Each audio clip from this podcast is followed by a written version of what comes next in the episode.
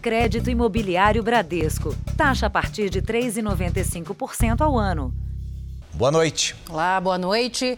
Em seis meses, o número de sequestros com reféns no estado de São Paulo já está perto de alcançar o total de registros do ano passado inteiro.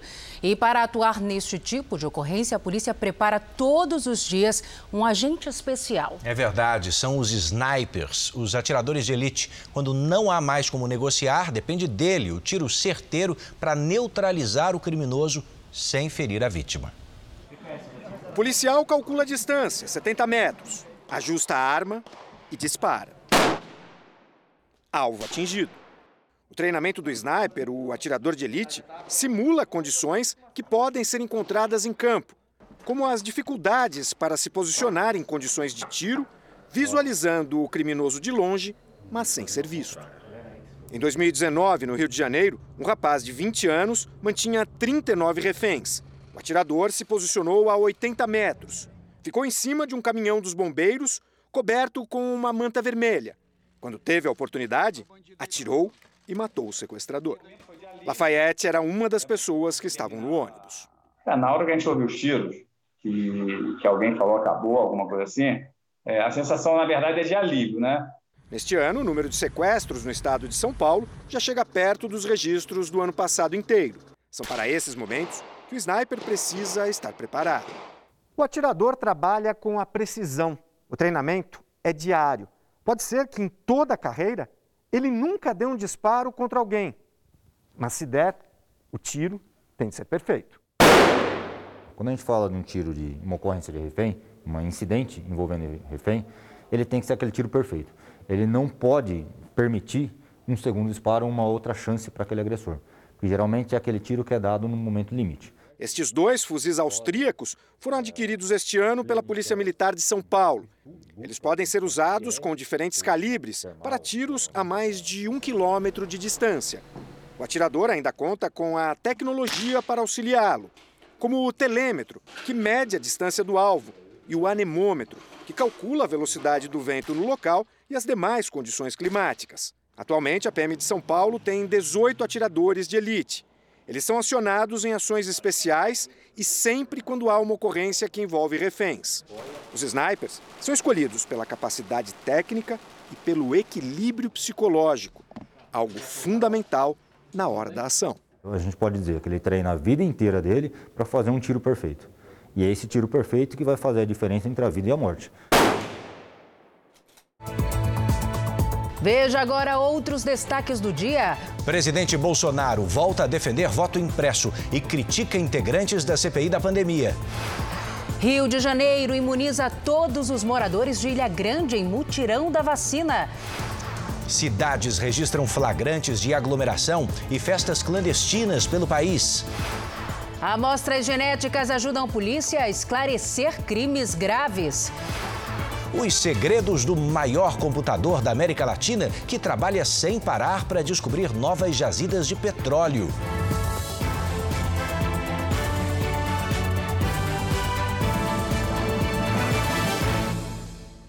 Oferecimento crédito imobiliário Bradesco. Taxa a partir de 3,95% ao ano.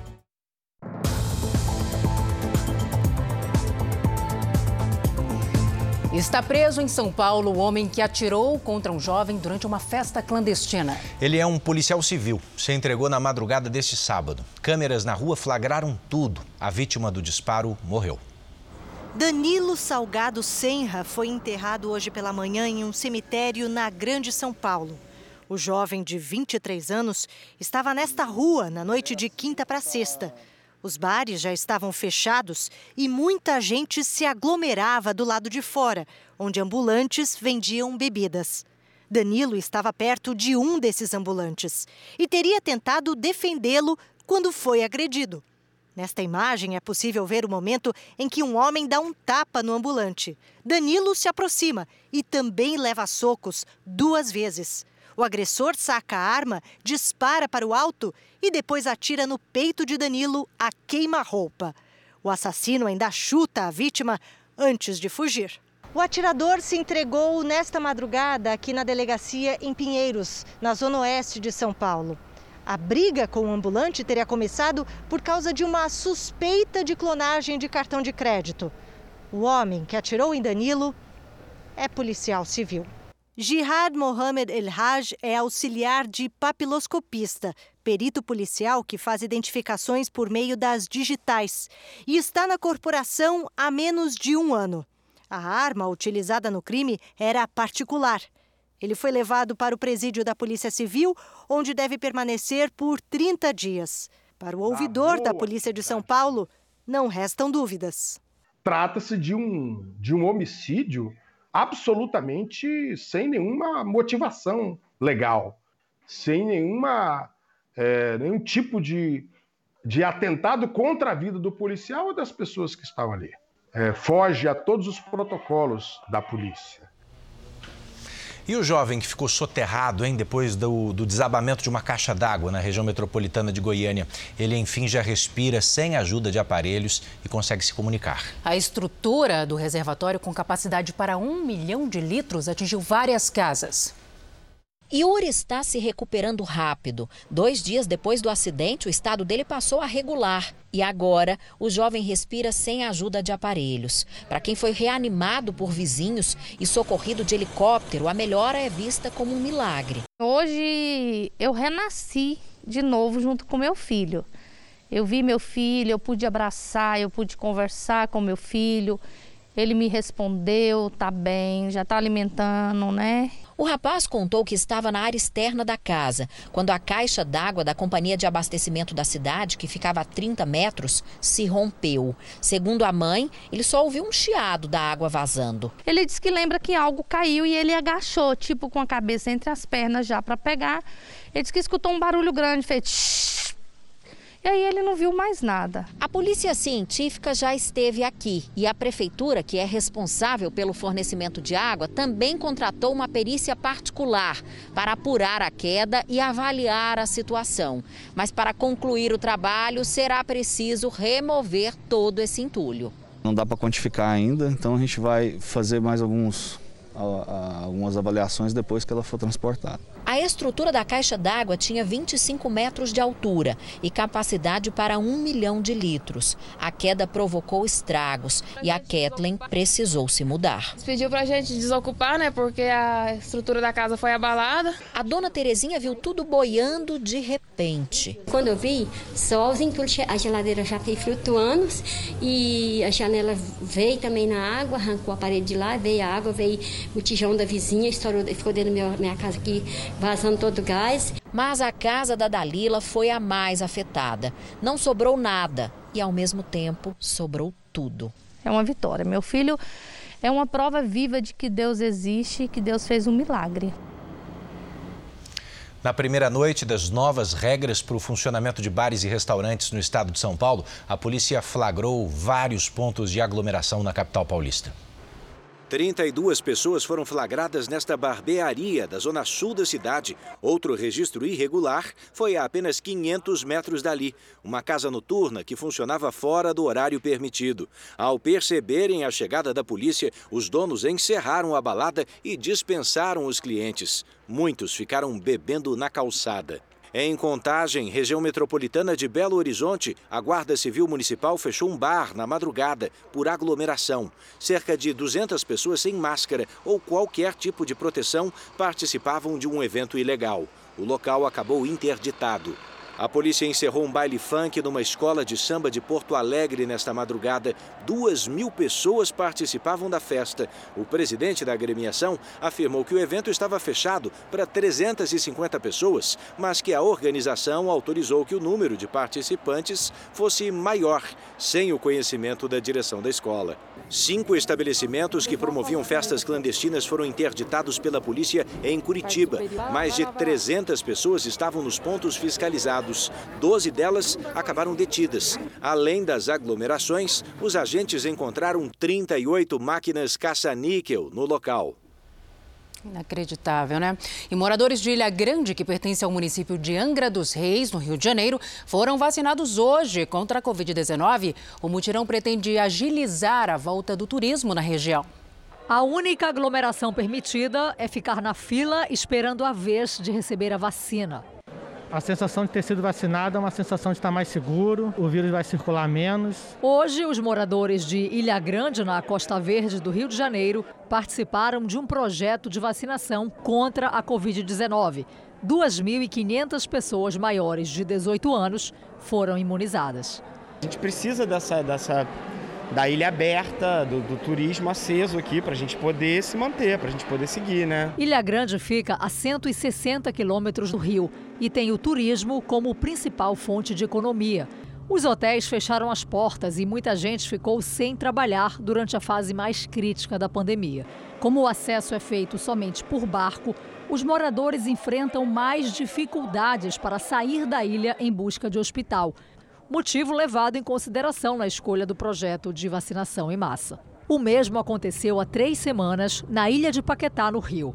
4.500 pessoas receberam a primeira dose, seguindo o modelo da cidade de Serrana, no interior de São Paulo, pioneira no país com o sistema que trouxe bons resultados.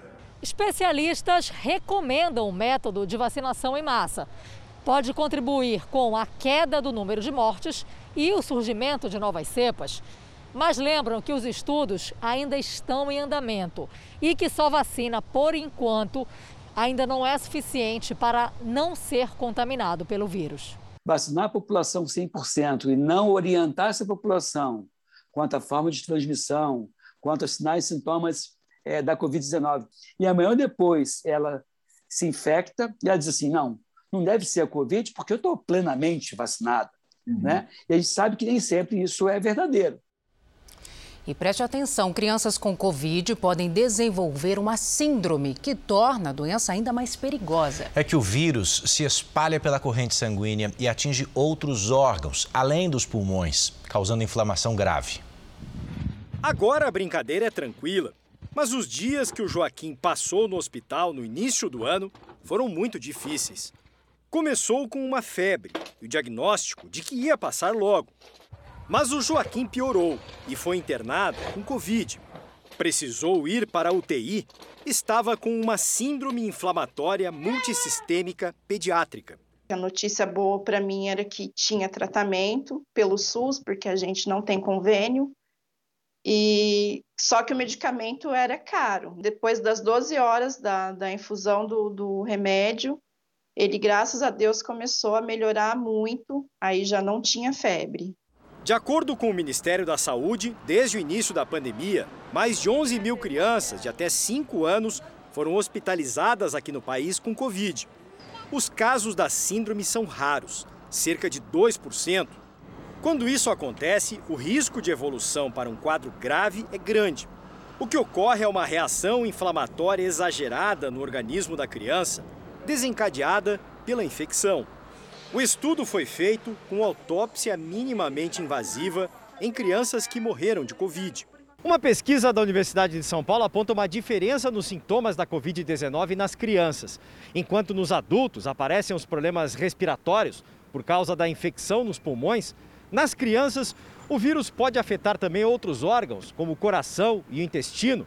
E os pesquisadores acreditam que isso está diretamente relacionado ao quadro de síndrome inflamatória. Desencadeia uma resposta inflamatória sistêmica, né, que pode causar é, a febre persistente, mas também pode causar uma encefalite, uma miocardite, colite e outros casos, quadros graves né, associados a essa síndrome.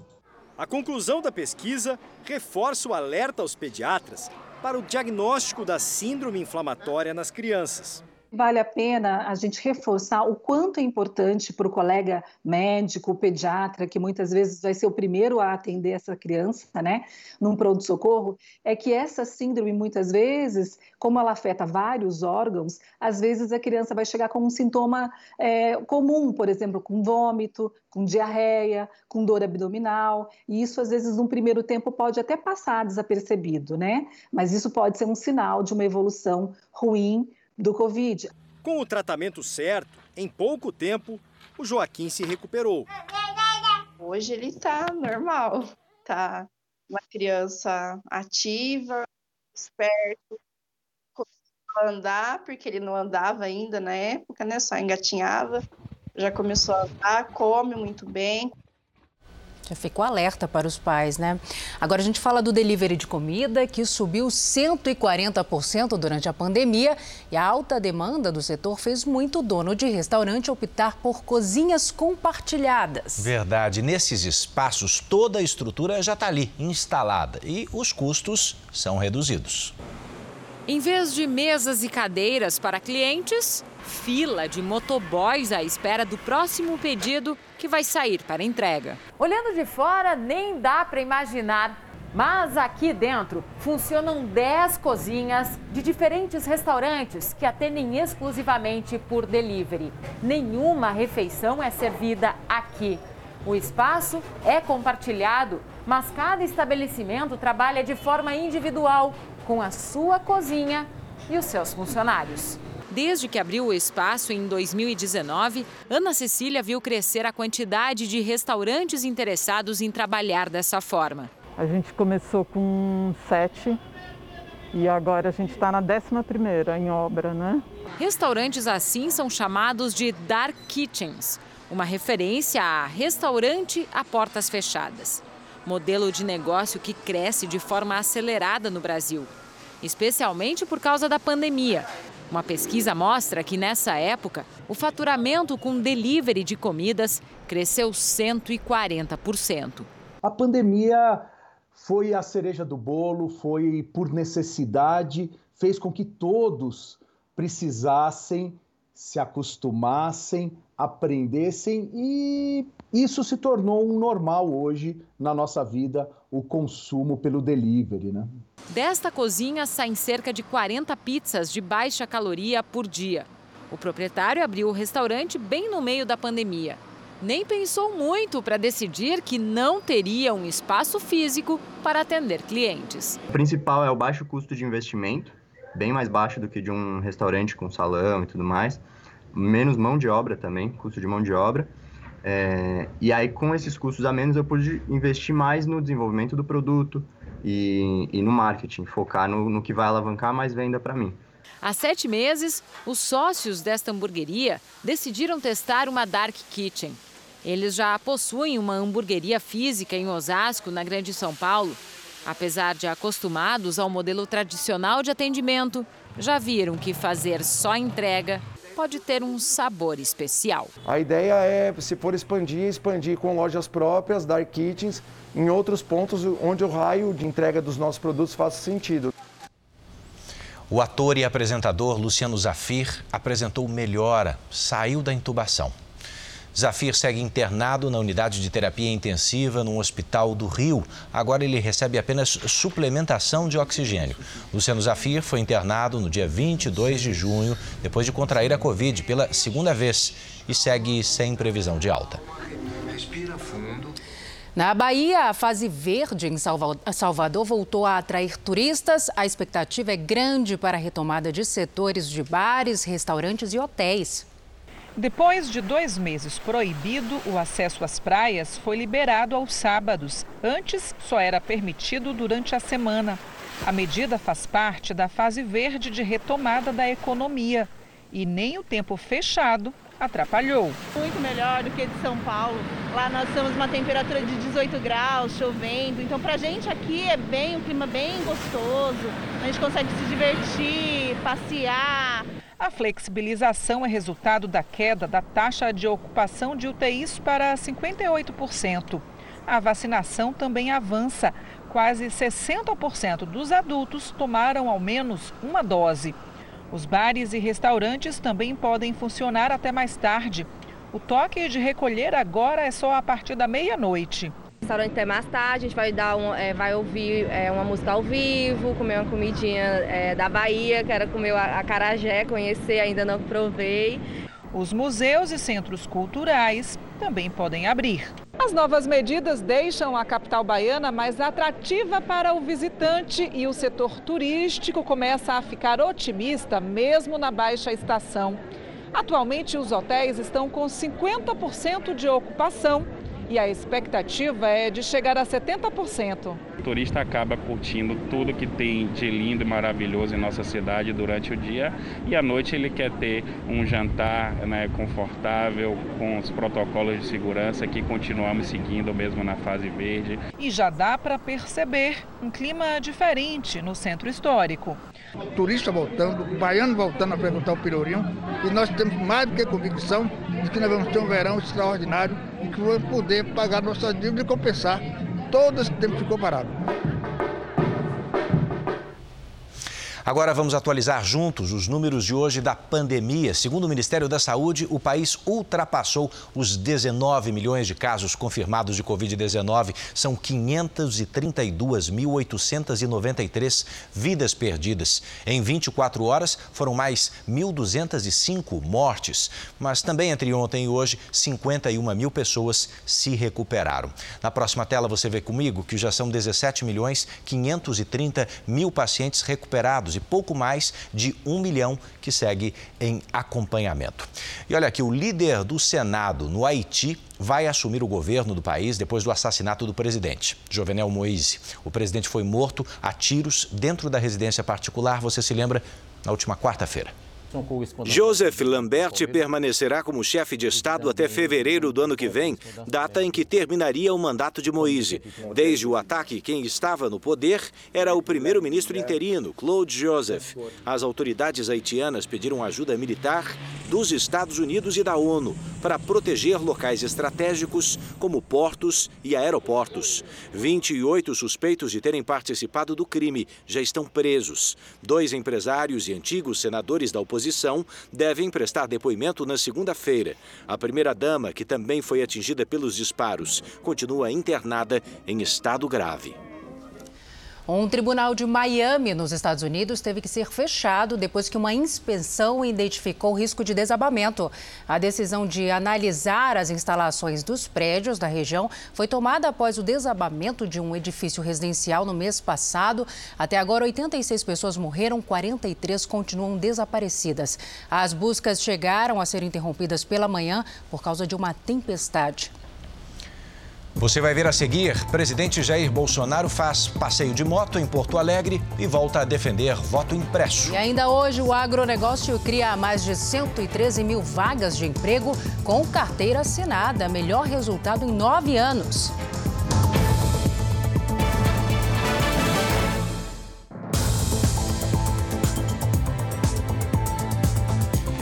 Em meio à crise, uma boa notícia para os trabalhadores rurais. Que bom, né? Nos últimos cinco meses foram abertas mais de 130 mil vagas no campo e as expectativas seguem altas. O Rafael veio da Bahia até o interior de São Paulo atrás de emprego. Deve ficar em Rio das Pedras, a 160 quilômetros da capital paulista, até o fim da colheita, em novembro. O custo de vida é mais melhor, né? Ah, de que lá o cara trabalha, mas não tem assim, aquele valorzão, aí o cara tem que procurar serviço fora. Esse tratorista fez um caminho parecido. Deixou a Paraíba por uma proposta bem melhor por aqui. Eu não podia nem reformar minha casa. Eu vim para de cá, um ano, dois anos eu completei, eu reformei minha casa lá. Aí vim para cá, trabalhei mais dois, três anos, comprei um carro. Foi o seu Oswaldo que contratou os dois e outros 50 trabalhadores rurais. Se não for assim, não dá para colher os 2.400 hectares de cana-de-açúcar. É serviço demais. Tem que trazer o, até mais que o dobro do que eu tinha na entre safra, né? Para safra precisa de, de outro de mais 50, 60%. A gente precisa desse pessoal, senão eu não consigo fazer a colheita. As histórias desses trabalhadores se repetem Brasil afora é o campo gerando empregos, mesmo em tempos de dificuldades. Um levantamento do CAGED mostra que nos primeiros cinco meses deste ano foram criadas mais de 113 mil vagas. É o melhor resultado dos últimos nove anos. Segundo o Cadastro Geral de Empregos e Desempregados, as maiores oportunidades estão no Sudeste, Nordeste e Centro-Oeste. O Sul, ao contrário, demitiu mais do que contratou. As plantações que mais criaram vagas de trabalho foram de café, laranja, cana-de-açúcar e também a pecuária bovina. A atividade agropecuária ela vem apresentando bons resultados nos últimos anos e os produtores fizeram investimentos significativos na última safra em um pacote tecnológico arrojado para que a safra fosse realmente muito boa E isso aconteceu porque o clima colaborou. O presidente Jair Bolsonaro participou hoje em Porto Alegre, no Rio Grande do Sul, de um passeio de moto. Em discurso para apoiadores, ele voltou a defender o voto impresso nas eleições de 2022 e criticou integrantes da CPI da pandemia. Por volta das nove e meia da manhã, o presidente Jair Bolsonaro chegou à capital gaúcha de helicóptero. Na sequência, sem máscara, participou de um passeio de moto que percorreu aproximadamente 70 quilômetros, passando por vários municípios da região metropolitana. Apoiadores seguiram o presidente de moto e até em embarcações pelo Rio Guaíba. No fim do percurso, Jair Bolsonaro subiu num carro de som para discursar a favor do voto impresso para as eleições de 2022 e voltou a criticar o presidente do Tribunal Superior Eleitoral, Luiz Roberto Barroso. Quero perguntar ao ministro Barroso, do Supremo Tribunal Federal. Ministro esse que defende a redução da maioridade para estupro de vulnerável.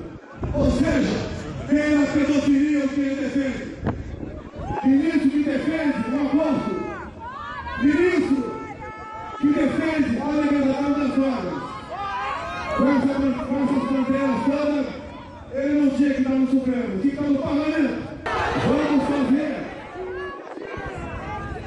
o voto impresso deputada Beatriz aqui para ver se ele ganha realmente no primeiro turno. Depois de andar de moto, o presidente participou de um almoço com empresários e políticos. Na chegada, fez questão de cumprimentar apoiadores que estavam no local.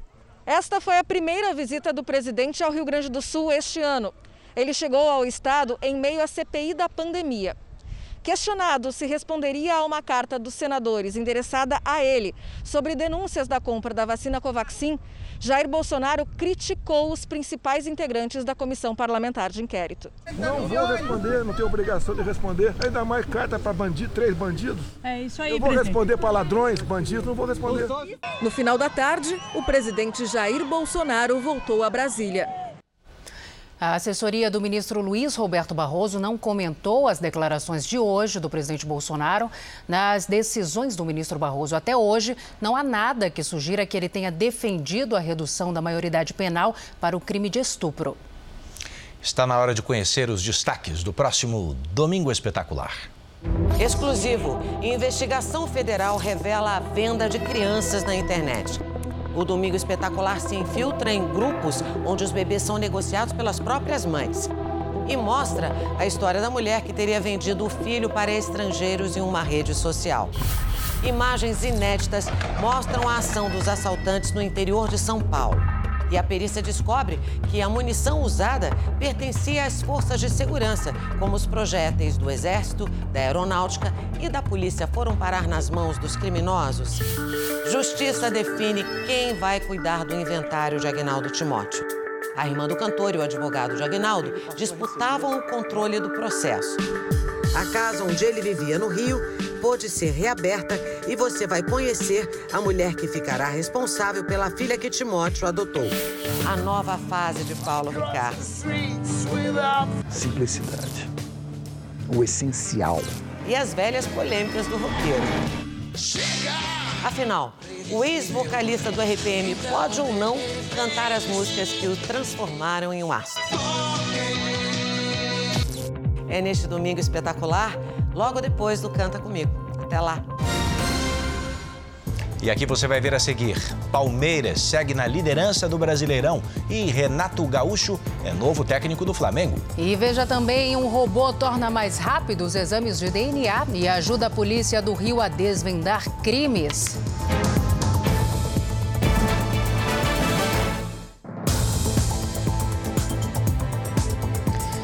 O ministro da Economia, Paulo Guedes, discutiu hoje mudanças na reforma tributária enviada pelo governo à Câmara dos Deputados. Foi um sábado movimentado no Ministério da Economia. No primeiro compromisso, Paulo Guedes participou de reunião virtual com economistas do G20, grupo das principais economias do mundo. Entre os assuntos, a tributação internacional. Em seguida, a equipe econômica se reuniu com o relator da reforma tributária na Câmara, o deputado Celso Sabino. Guedes não deu entrevista, mas comentou que o encontro serviu para avaliar os cálculos e os números da proposta enviada pelo executivo. Só revalidando, as conversas com os empresários foram boas, as conversas com o relator também foram passando. A tributação de dividendos é um dos pontos polêmicos da reforma. Há dois dias, mais de 100 entidades de diversos setores enviaram carta ao presidente da Câmara, Arthur Lira. Elas são contra a proposta do governo e dizem que a nova tributação vai ampliar a alíquota total de impostos federais cobrados sobre as empresas, de 34% para 43,2%. Não pode haver aumento de carga tributária, principalmente para os setores que empregam de forma intensiva. O que esses setores precisam é de desoneração da folha de pagamento. Então, uma reforma tributária que vai prejudicar o emprego vai prejudicar o trabalhador também. O relator admite que o texto vai ser modificado para afastar qualquer possibilidade de aumento da carga tributária. Eu posso garantir para todos vocês que o nosso relatório vai trazer efetivamente a redução da carga tributária especialmente sobre o capital produtivo e sobre o trabalhador. A proposta do governo prevê taxar acionistas em 20% da distribuição dos lucros das empresas. Além da pauta econômica, hoje em Brasília o dia foi de repercussão às declarações do presidente Jair Bolsonaro sobre o voto impresso. Oito partidos divulgaram nota conjunta sobre o assunto. E pela primeira vez desde o acirramento da discussão, o presidente da Câmara também se manifestou. Numa rede social, Arthur Lira disse que nossas instituições são fortalezas, que não se abalarão com declarações públicas e oportunismo, e que devemos deixar que o eleitor tenha emprego e vacina, que deixe o seu veredito em outubro de 2022, quando encontrará com a urna em resposta à declaração do presidente Bolsonaro de que ou se faz eleições limpas no Brasil ou não temos eleições, dirigentes de oito partidos afirmaram que confiam no sistema eleitoral brasileiro e que a democracia é uma das mais importantes conquistas do povo e uma conquista inegociável. O número de amostras genéticas coletadas por ano em cenas de crime subiu quatro vezes no Rio de Janeiro. Estamos diante de um banco de dados que tem sido fundamental no esclarecimento de crimes graves, como homicídio e violência sexual. Nem todas as respostas estão claras na cena do crime. Muitas vezes são vestígios que podem esclarecer casos até então considerados de difícil solução. Vestígios que podem se transformar numa evidência e inocentar ou apontar culpados. Um simples fragmento é suficiente para se chegar ao DNA. Um fio de cabelo encontrado na arma que matou o marido da deputada federal Flor de Lis confirmou o autor do disparo, um dos filhos da parlamentar. Foi uma mancha de sangue no carro oficial da Polícia Militar que incriminou quatro agentes pela morte do menino Juan de Moraes Neves, de 11 anos, na Baixada Fluminense. Casos como esses são resolvidos aqui. Por isso, todo o tempo é precioso. Esse laboratório da Polícia Civil do Rio de Janeiro produziu quase 600 laudos em seis meses. Isso é quatro vezes mais em relação ao ano passado. O trabalho manual de extração de um material genético pode levar até uma semana. Mas no último ano e meio, todo esse processo ganhou muita agilidade graças a esse equipamento. Na verdade, um robô capaz de analisar até 96 amostras ao mesmo tempo e entregar um resultado em apenas 3 horas. Agora, essa informação deverá ser interpretada apenas e tão somente por um perito. Assim, se obterá a eficácia desse trabalho. Cabe ao perito interpretar a informação que o computador deu e jogar a humanidade dentro do procedimento policial para auxiliar a autoridade policial na resolução do caso. Cada laudo é uma informação que abastece o banco de dados de perfil genético do Brasil, facilitando o trabalho da polícia. Nada passa pelo robô. Mesmo que o suspeito tenha mudado de aparência, o DNA dele é único. Assim, o material recolhido da cena do crime é analisado pelo computador, que verifica se há semelhança com algo já armazenado. Se o sistema apontar compatibilidade, os investigadores chegam ao nome da pessoa que será investigada. Ele pode até pensar que ele não vai ser pego, mas uma hora ele vai deixar uma coisa que nós vamos conseguir analisar, que vai promover uma coincidência com um crime passado. E aí nós vamos atribuindo culpa, né, majorando a culpa daquele suspeito. Um soldado da Polícia Militar morreu durante um treinamento do Batalhão de Operações Especiais do Rio, o BOP. Alan da Silva Vigna, de 32 anos, participava de uma travessia aquática em Piraí, no sul fluminense. Ele teria desenvolvido hipotermia ao entrar na água. O soldado chegou a ser socorrido, mas não resistiu. Alan Vigna estava na corporação havia cinco anos. Um inquérito vai apurar as circunstâncias da morte do soldado. No Paraná, um militar do Exército morreu depois de ser baleado por outro militar dentro do Batalhão de Infantaria Mecanizado em Cascavel. O caso também está sendo investigado. E um acidente por pouco não terminou em tragédia em uma das principais vias do Rio de Janeiro. Um caminhão caiu em uma ribanceira na região de Deodoro, zona oeste do Rio. O veículo atingiu pelo menos duas casas. A carreta de produtos inflamáveis estava vazia, mas, segundo o Corpo de Bombeiros, houve um pequeno vazamento de combustível no tanque do caminhão. Segundo testemunhas, a carreta e um carro de passeio se envolveram em uma batida. O motorista teve ferimentos leves. Do Rio de Janeiro para São Paulo, onde três pessoas foram baleadas na tarde de hoje na região da Cracolândia, centro da cidade. Segundo a Guarda Civil Metropolitana, os tiros partiram dos dependentes químicos em direção aos policiais, mas teriam acertado os próprios usuários de drogas. Tudo aconteceu durante a limpeza das ruas, que é feita diariamente. Os feridos foram levados com vida para o hospital. Vamos ver como anda a vacinação no Brasil. Somadas as aplicações da primeira e segunda doses, mais de um milhão de pessoas receberam a vacina contra o coronavírus nas últimas 24 horas aqui no país. Hoje, o Brasil tem 83 milhões e 353 mil vacinados, isso com a primeira dose, e 30 milhões e 324 mil brasileiros completaram a imunização. Aqui em São Paulo, mais de 21 milhões 403 mil moradores receberam a primeira dose. Isso representa pouco mais de 46% da população. No Rio de Janeiro, o número de vacinados com a primeira dose passa dos 6 milhões e 300 mil. Mais de 36% dos cariocas estão parcialmente imunizados. Em Minas Gerais, são quase 8 milhões de vacinados com a primeira dose, ou seja, 36,69% dos mineiros. E no Nordeste do Brasil, a Bahia vacinou 5 milhões e 384 mil pessoas. A primeira dose foi aplicada em 38% dos moradores do estado. E no portal r7.com você pode acompanhar a situação de todos os estados brasileiros no nosso mapa interativo. Enquanto milhares de brasileiros esperam ansiosos pela vez de tomar a vacina, outros 4 milhões que tomaram a primeira dose contra a Covid simplesmente não apareceram no posto para receber a segunda. Para tentar atrair quem está com o reforço atrasado, governos e pequenos comerciantes oferecem alguns incentivos para quem completar a imunização. Dona Maria Raimunda se sente duplamente premiada. Além de estar totalmente imunizada contra a Covid-19, ainda ganhou 10 mil reais em um sorteio por ter tomado a segunda dose. Com prêmios em dinheiro, o governo do Maranhão tenta atrair cerca de 160 mil pessoas que não tomaram o reforço da vacina. Tome a vacina. Porque vacina no braço, dinheiro no bolso. E em todo o país a situação se repete. Mais de 4 milhões e 300 mil brasileiros estão com a segunda dose atrasada. Aqui em Salvador, 23 mil pessoas não apareceram nos postos para completar a imunização contra a Covid-19. E o incentivo pela vacina vem até dos pequenos comerciantes. Foi só escrever vacina sim na hora de fazer o pedido para Diogo conseguir o desconto de 10% na pizzaria.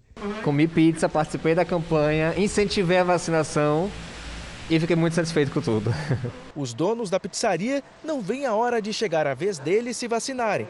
O bom é aquele cupomzinho de desconto, a sua promoção, mas para isso você tem que ser a favor da vacina. Nessa hamburgueria, quem apresenta o cartão de vacinação com o comprovante da segunda dose ou da dose única da vacina também ganha o cupom. É um momento, na verdade, de incentivar as pessoas, porque a gente só vai conseguir sair dessa quando todo mundo estiver vacinado. É isso.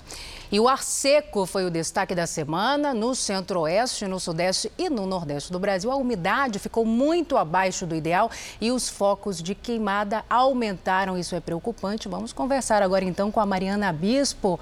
Mari, boa noite para você. Tem alguma mudança aí prevista? Por enquanto não, Salsi. Boa noite para você.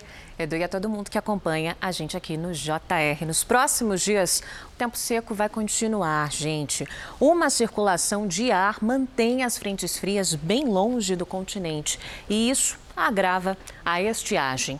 Em toda essa área amarela do mapa, ou seja, na maior parte do país, o domingo vai ser de tempo firme e com temperaturas em alta.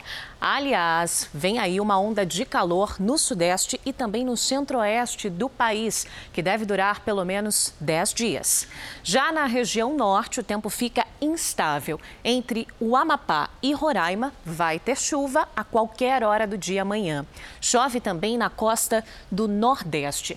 As máximas ficam assim: em Florianópolis e no Rio de Janeiro faz sol, máximas de 22 e 26 graus. Em Cuiabá, a umidade cai para 17%, enquanto o ideal é 60%. Máxima de 38 graus amanhã, calorão então hidratem-se por aí, viu? Em Aracaju, tempo fechado, com chuva, faz 27 graus. Em Palmas e em Porto Velho, 34 e 36 graus. Em Macapá, pancadas e calor de 29 graus. E em Fortaleza, 30 graus. Aqui em São Paulo, nada de chuva até o dia 20. Amanhã, mínima de 13, máxima de 25. Vai esquentar um pouquinho na terça-feira, Edu. É isso, Mari. Acho que quem está nos vendo já sabe, mas não custa reforçar. Na previsão do JR, é você quem manda. É o tempo delivery. Então, o Flávio, lá de Araçatuba, interior de São Paulo, quer saber como é que fica o tempo lá, Mari? A gente responde sempre, viu? Obrigada pela participação, Flávio e esposa aqui na foto. O domingo vai ser de sol e calor aí em Araçatuba, máxima amanhã de 31 graus. A semana vai ser bem parecida, viu? Temos mais um casal, Raimundo e esposa, olha aí no telão, dizem que são fãs do JR, muito obrigado. Eles são de Tarauacá, no Acre. Bonitinhos, foto bem romântica, né? O domingo começa com sol aí. No final do dia pode chover, viu? Máxima amanhã de 32 graus. Vai ser parecido então a semana aí com chuva, pancadas e sol. Aí, gente, vamos, marca a gente nas redes sociais, não esquece de participar do nosso Tempo Delivery, que é bem importante a sua participação. Então, a gente só usar a hashtag você no JR e aí a gente coloca você aqui nesse telão, como os dois casais que participaram. Boa. Bom domingo para vocês. Para nós, também. Mari. Tchau. E agora a gente te leva até a Rússia, porque pelo menos uma pessoa morreu num incêndio florestal no sudoeste do país. O fogo se espalhou por uma área equivalente a 14 mil campos de futebol. Vilas foram completamente destruídas. Mais de 350 pessoas tiveram que abandonar as casas. Pelo menos 18 precisaram de atendimento médico. Na região leste do país, houve quase 40 focos de incêndio florestais. As altas temperaturas e o tempo seco ajudaram e muito a espalhar as chamas. E no Japão, as prefeituras de Hokkaido e Fukushima, no norte do país, decidiram banir os espectadores das arquibancadas nos Jogos Olímpicos. As cidades vão receber as partidas de futebol, beisebol e softball. A medida vem depois de Tóquio anunciar nesta semana que vai realizar todas as competições sem público. A maioria dos jogos acontece por lá, viu? E com o aumento de número de casos no país, Tóquio estendeu o estado de emergência até o dia 22 de agosto, ou seja, durante todo o período das Olimpíadas. O evento começa no dia 23 de julho. Olha, gente, entrar na faculdade de medicina é um desafio, claro, para muitos estudantes. Passar num programa de residência, então, quando já médico vai se especializar na carreira, é uma vitória ainda mais difícil. Oh, só que o sonho pode se tornar um pesadelo frente ao assédio moral entre colegas e até chefes, viu? Casos que são denunciados, mas que nem sempre são solucionados. Veja. Depois do diploma, fazer residência médica era o sonho do Tiago. Ele foi admitido num dos principais hospitais de Teresina, no Piauí, e conta que sofreu preconceito. Ao passar mal e se ausentar durante uma cirurgia, ele diz que virou alvo de mentiras de um colega. Ele começou a falar, ah, quer dizer que você botou atestado, né? Falei, botei. Aí o colega falou, é, disse que ele botou atestado por labirintite. Aí esse, esse, esse residente falou assim: labirintite, por que ele não botou logo de HIV? Isso numa sala que tinha chefes meus, que tinha colegas de residência, certo? É, falou isso para todo mundo, que eu tinha HIV. Eu falei, como é que é? Que tinha HIV. Você toda hora fica usando desculpa, você deve ter bem HIV. Tiago processou o colega, venceu a ação de injúria e difamação e recebeu uma indenização determinada pela Justiça, mas desistiu da residência por não se sentir amparado pelos chefes e pela Coreme, a Comissão de Residência Médica. Ali para frente foi só piorando, minha relação com o chefe foi só piorando. Tudo que eu fazia tinha que ser duplamente explicado e, e eu denunciava a, a, o que acontecia para a Coreme, que era a Comissão de Residência Médica. Eles me denunciavam por outros atos também. Então ficou uma convivência insuportável. Este médico goiano de 22 anos, que não quer se identificar, procurou a ouvidoria de um hospital público de Sorocaba para fazer uma queixa parecida. Denunciou ser vítima de assédio moral e psicológico, ao ser tratado com palavras de baixo calão por outros residentes, além de sofrer pressão para desistir do curso. Ele conta ainda que teria sido agredido por um dos superiores. Ele aparecia do nada no hospital do nada. Ele não queria ensinar, não queria nada, queria realmente humilhar. Ele só pediu para a gente passar a visita, falou várias coisas para cada um de nós e, por fim, em mim, deu um murro. Perguntou se eu estava satisfeito. Eu fiquei calado, virei as costas e fomos para outro hospital. Há poucos dias, ele também registrou um boletim de ocorrência, onde declarou que se sentia perseguido desde o primeiro dia por outros residentes e que, ao ser comunicado, o chefe do serviço não tomou nenhuma providência eficaz. Áudios e cópias de mensagens trocadas entre os residentes foram apresentadas para a ouvidoria do hospital. Aqui, os mais velhos usam palavrões para constranger os novatos. No dia 15 de março deste ano, a ouvidoria do Conjunto Hospitalar de Sorocaba recebeu a seguinte resposta da equipe de cirurgia e traumatologia bucomaxilofacial, que o residente estava difamando a imagem do serviço nas redes sociais, apesar de alegar nas reuniões diárias que estava tudo bem. O documento termina desejando êxito na nova jornada do denunciante, que desistiu da residência médica dois meses depois de ser aprovado. Eu, especificamente, ouvi de chefe do serviço, do tipo: quanto é a passagem para sua cidade? Me fala que eu pago para você voltar agora, que você nem deveria estar aqui. Coisa que não era para ser ouvido, porque eu passei em primeiro lugar, por mérito meu, no qual foi anos e anos de estudo, com avaliação do meu currículo, para chegar e ser tratado desse jeito no local que eu estava lá para aprender e contribuir. O levantamento feito por uma equipe do Conselho Regional de Medicina do Estado de São Paulo é uma radiografia do problema. Quase 42% dos médicos residentes afirmam ter sofrido assédio moral. Na maioria das vezes foram vítimas de chefes ou coordenadores do programa. Queixas nem sempre registradas.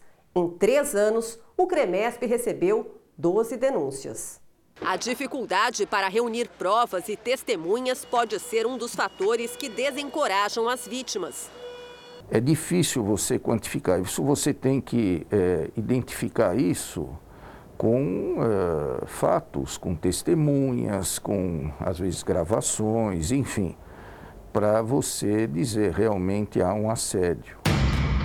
Gritos, ameaças, pressão constante por resultados. Segundo este psiquiatra, são comportamentos que deixaram de ser tolerados por quem hoje ingressa na carreira. A prática de respeitar o sentimento humano passou a ser mais institucionalizada. Mas o assédio dentro da faculdade de medicina começa com a recepção do calouro, né?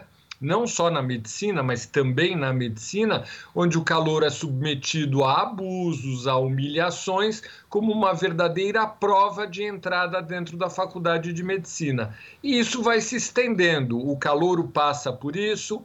Depois, quando o interno entra no quinto ano, ele também passa por isso, ele é a ralé da ralé. Depois, o R1 passa por isso, e depois o instrutor também passa por isso, e assim vai. Acredito que essa mudança dos valores, no sentido de premiar uh, o melhor tratamento para com o ser humano, para com o sentimento do ser humano, possa devagar e aos poucos trazer uma melhora. Tiago sonhava fazer cirurgias de alta complexidade, como as de coluna, mas voltou a ser médico generalista na zona rural do Piauí, para se reencontrar com a profissão.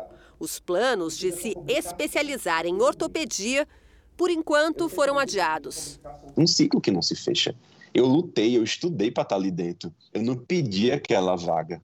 Preciso me reerguer. E preciso entender o que aconteceu. Depois de um ano de desistência, eu olho para trás e falo: eles ganharam e eu perdi. No caso do médico Tiago, o Hospital da Universidade Federal do Piauí respondeu em nota que não foi comunicado das ocorrências, que o ambiente no hospital é pautado pelo respeito entre os colaboradores e pelas regras da Comissão Nacional de Residência Médica. Sobre o médico que registrou boletim de ocorrência contra o conjunto hospitalar de Sorocaba, a instituição também em nota disse que a gestão dos residentes é feita pelos professores e por isso a direção não possui registro dos fatos, mas que a instituição preza pelas boas relações profissionais.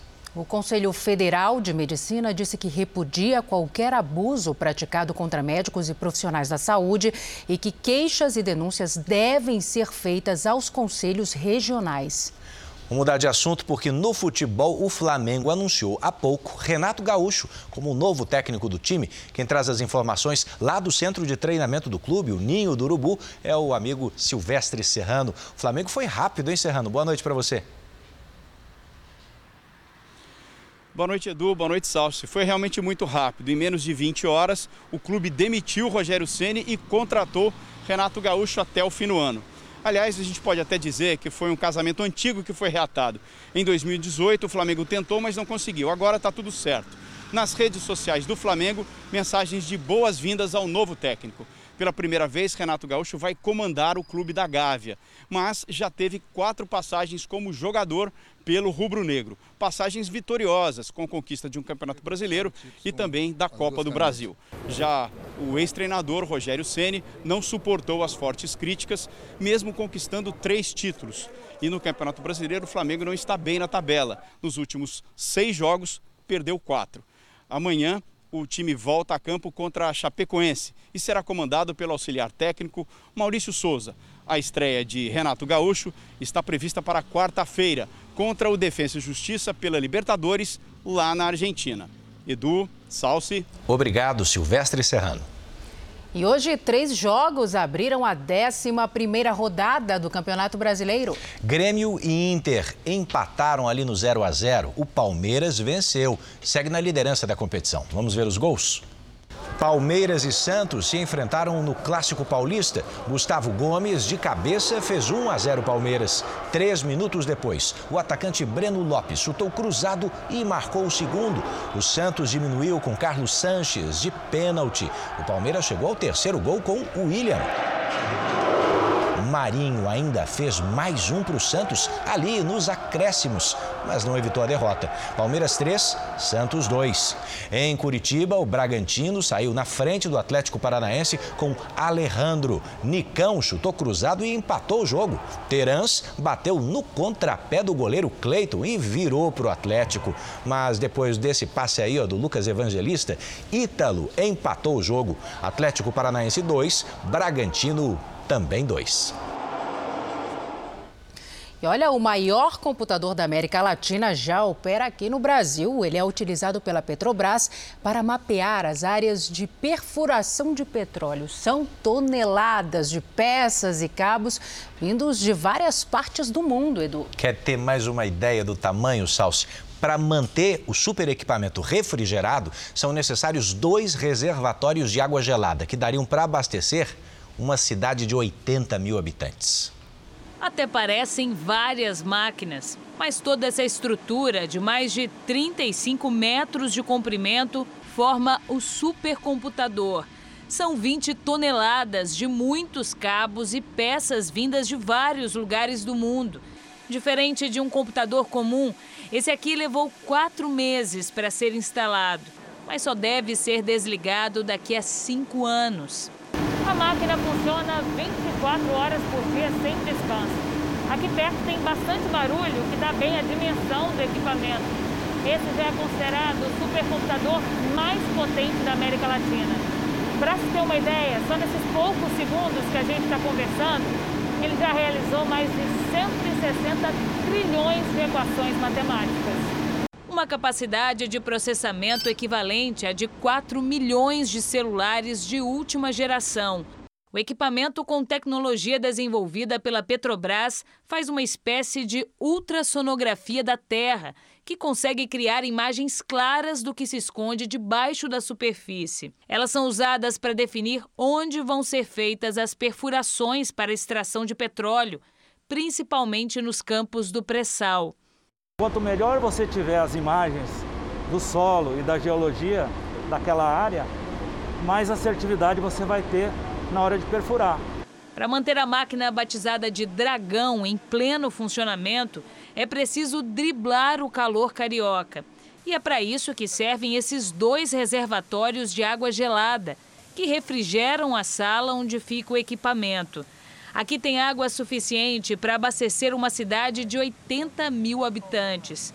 Apesar de ter o dobro da capacidade do antecessor, o supercomputador consome menos energia por processamento. Ele já foi projetado para ter esse consumo de energia reduzido, né? Consegue processar boa parte das nossas informações aí que nós temos aí na companhia. A União Europeia anunciou que cumpriu a meta de entregar vacinas contra a Covid suficientes para imunizar 70% dos adultos dos 27 países do bloco. O anúncio foi feito pela presidente da Comissão Europeia, Ursula von der Leyen. Segundo ela, com a quantidade de doses disponíveis, espera-se que 70% dos adultos do bloco sejam imunizados até o fim do verão no continente em setembro. A presidente acrescentou que a União Europeia está preparada para entregar mais vacinas, inclusive contra novas variantes.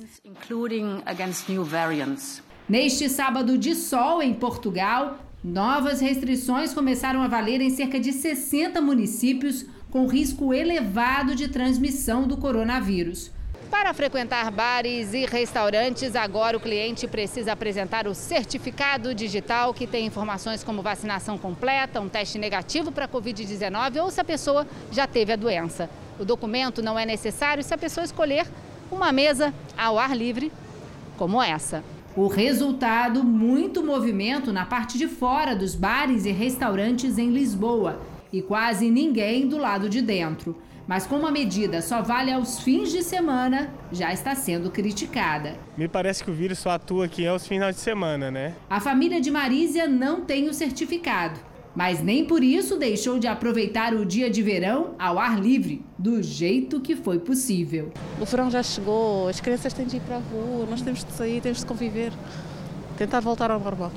O documento também será exigido na hora da hospedagem em hotéis e alojamentos do país, e é o mesmo que permite viagens entre os países do bloco. As medidas têm como objetivo conter o avanço da variante Delta, que foi encontrada pela primeira vez na Índia e que é mais contagiosa que as demais. Pensando nisso, Malta, que faz parte da União Europeia, anunciou que a partir de quarta-feira não vai aceitar viajantes com mais de 12 anos de idade que não estiverem totalmente vacinados. É o primeiro país do bloco a adotar essa restrição. Atualmente é possível entrar no arquipélago apresentando apenas o teste de PCR com resultado negativo. Segundo o ministro da Saúde maltês, o número de contaminados subiu nos últimos dias e 90% dos novos casos ocorreram entre pessoas não vacinadas e que são de outros países. Na ilha paradisíaca, 79% dos 500 mil habitantes estão totalmente imunizados. E o primeiro mega festival de música da Europa, desde o começo da pandemia, reuniu mais de 40 mil pessoas na Sérvia. Para participar, os espectadores apresentaram comprovante de vacinação ou teste negativo para a Covid-19. Segundo os organizadores, este é um teste para a retomada de grandes públicos E em Barcelona, na Espanha, outro festival atraiu mais de 25 mil pessoas. Todos foram testados antes de entrar na arena. Serão, serão três dias de música. Seguimos na Espanha agora, porque uma cidade perto de Madrid, a tarde também foi animada e criativa. Dá uma olhada. Cerca de 40 pessoas com fones de ouvido entraram em 20 bolhas de plástico para aproveitar as apresentações do músico aí e também de uma banda de rock. A taxa de infecção por coronavírus na Espanha voltou a aumentar, principalmente entre os jovens. Os aeroportos costumam ser a maior porta de entrada de um país e no Japão, obras de arte e mostras culturais estão se tornando cada vez mais comuns nesses espaços. Tudo para apresentar um pouco das tradições locais aos visitantes.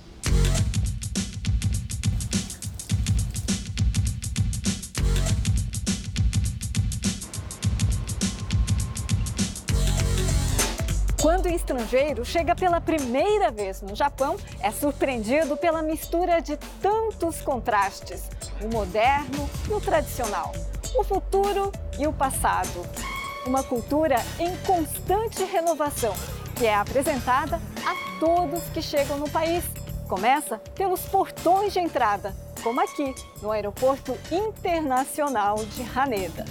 Numa iniciativa do Ministério da Cultura, sete aeroportos do país lançaram exposições de arte para recepcionar os viajantes.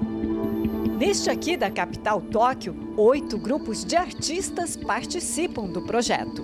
Miyu Hossoi é uma das integrantes. Junto com Yuri Suzuki, os dois construíram esta obra, a Crowd Cloud, algo como um emaranhado de vozes. Das 68 cornetas, é possível ouvir uma curiosa composição de sons. A voz tem uma força incrível e cuidei para deixá-la neutra, para ecoar de forma que cada pessoa se sinta bem.